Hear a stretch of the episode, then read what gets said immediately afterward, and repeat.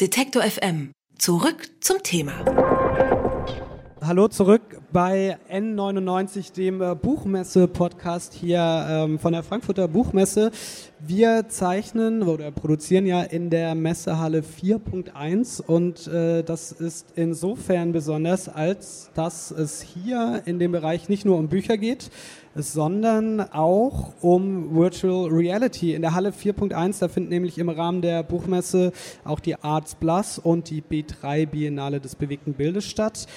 Passend dazu sitzt jetzt Anina Zettler hier bei mir. Sie ist Programmreferentin für TV und neue Medien beim Fernsehsender Arte und sie ist vor allem absolute Expertin für Virtual Reality und hat hier für die B3 Biennale die VR-Beiträge kuratiert. Hallo, Frau Zettler. Hallo, freut mich. Ich bin hier gerade so ein bisschen durch die Gänge äh, geschlendert und habe dann schon einige Leute ähm, gesehen, die in irgendwelchen Ecken rumstanden und äh, Virtual Reality Brillen auf hatten.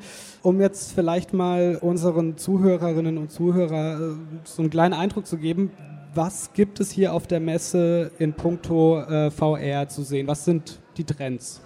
Also hier auf der Buchmesse äh, sieht man ganz verschiedene Varianten von 360-Grad-Videos und Virtual Reality.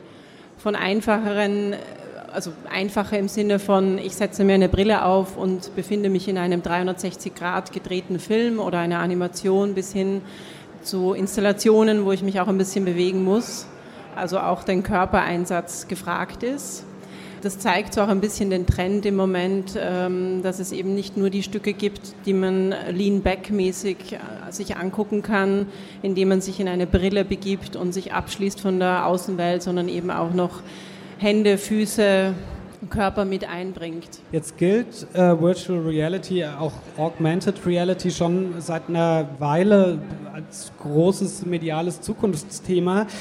Aber so einen richtigen Durchbruch gab es bislang noch nicht. Also ich kenne jetzt in meinem Freundeskreis eigentlich niemanden, der äh, so eine Brille hat. Und ich würde behaupten, so meine Generation ist da vielleicht schon affiner nochmal als andere Generation.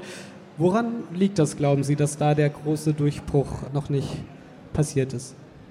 Ähm, es liegt natürlich sehr viel an diesen technischen Geräten, die man sich dafür aufsetzen muss. Ähm, Sie sind zwar gar nicht mehr so teuer, also jemand, der Gaming-affin ist, mm, der würde locker auch in so eine Brille investieren. Der hat zu Hause auch die richtige Game Engine mit der Power, die es braucht, mit der Rechenleistung, die es braucht, um aufwendigere Stücke zu sehen.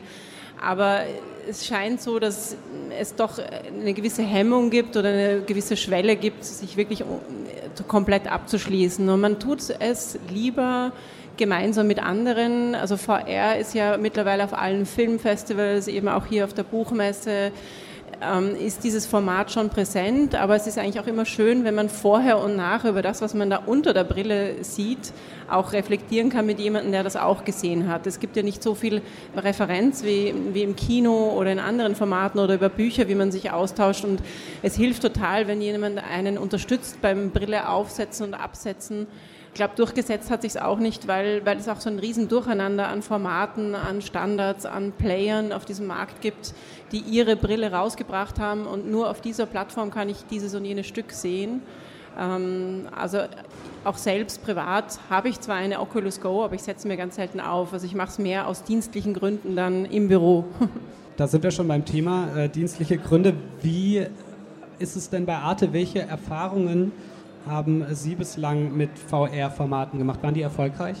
Also für unser, wie, wie, soll ich sagen, also es ist natürlich sehr, sehr spannend, als Storytelling-Format das auszuprobieren. Es liegt nichts näher als dieses, ähm, also es ist ja wie ein 360-Grad-Rundum-Film und damit zu experimentieren, ich glaube, das, das steht uns als Arte auch gut, weil wir auch immer gerne Formate testen für uns, die vielleicht nicht dem Mainstream entsprechen.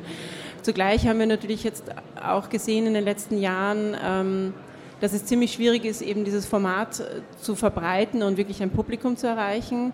Das heißt, vielfach waren die, sind oder sind die Projekte äh, laufen ja Festivals gut, man kann darüber diskutieren, aber man, man erreicht jetzt nicht die Massen. Ähm, und für uns ist es auch eben die Frage in der Zukunft, wie viel machen wir in dem Bereich? Es müssen sehr, sehr außergewöhnliche Projekte sein, damit wir sie, also wir machen keine Massenproduktion oder wir sagen nicht jede Woche machen wir als ein Stück. Das, es gab ja durchaus am Anfang diese Überlegung, ob man ganz regelmäßig in diesem Medium produziert.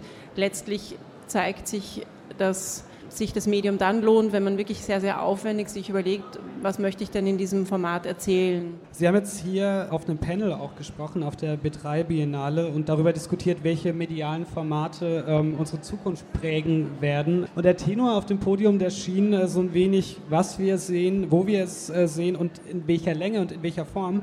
Das wandelt sich so unglaublich schnell momentan, dass es total schwierig ist, da irgendwie eine klare Aussage über die Zukunft zu treffen.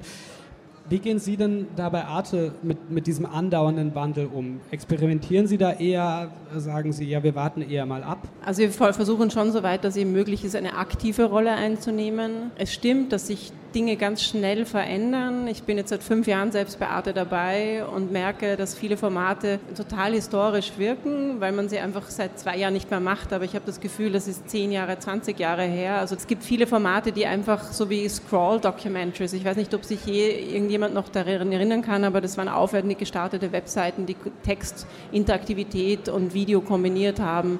Da gab es ganz wunderbare Projekte, aber die haben sich nicht gut verbreitet. Wir haben alle möglichen Erzählformen schon ausprobiert. Am Ende versuchen wir natürlich immer wieder auch herauszufinden, auf welcher Plattform funktioniert denn auch wirklich was gut. Also und, aber ohne, dass wir vergessen, dass wir eben Artists sind. Wir können jetzt nicht, also wir sind natürlich auf YouTube, aber wir müssen jetzt nicht unbedingt YouTube-Style nachahmen. Also wir müssen auch unsere Identität wahren. Und das ist natürlich immer wieder ein neuer Spagat, dass man sich überlegt, was funktioniert denn gut. Und man muss aber auch bereit sein, nach einem Jahr auch wieder etwas, was gerade vielleicht angesagt war, wieder über Bord zu werfen und wieder neu zu denken. Zur Identität von Arte gehört auch, dass es ein öffentlich-rechtlicher Sender ist. Haben Sie da auch im Vergleich zu privaten äh, Mitbewerbern bürokratische Hürden, die Sie erklimmen müssen, äh, um am Puls der Zeit oder während äh, Sie versuchen, am Puls äh, der Zeit zu bleiben? Es gibt natürlich viele Regularisierungen. Gerade in Deutschland ähm, ist das Thema Datenschutz ganz wichtig. Also es gibt ja auch sowas wie das Rundfunkmediengesetz, das uns zum Beispiel nicht erlaubt, Games zu machen von deutscher Seite. Das, unsere Kollegen von Arte France können das machen.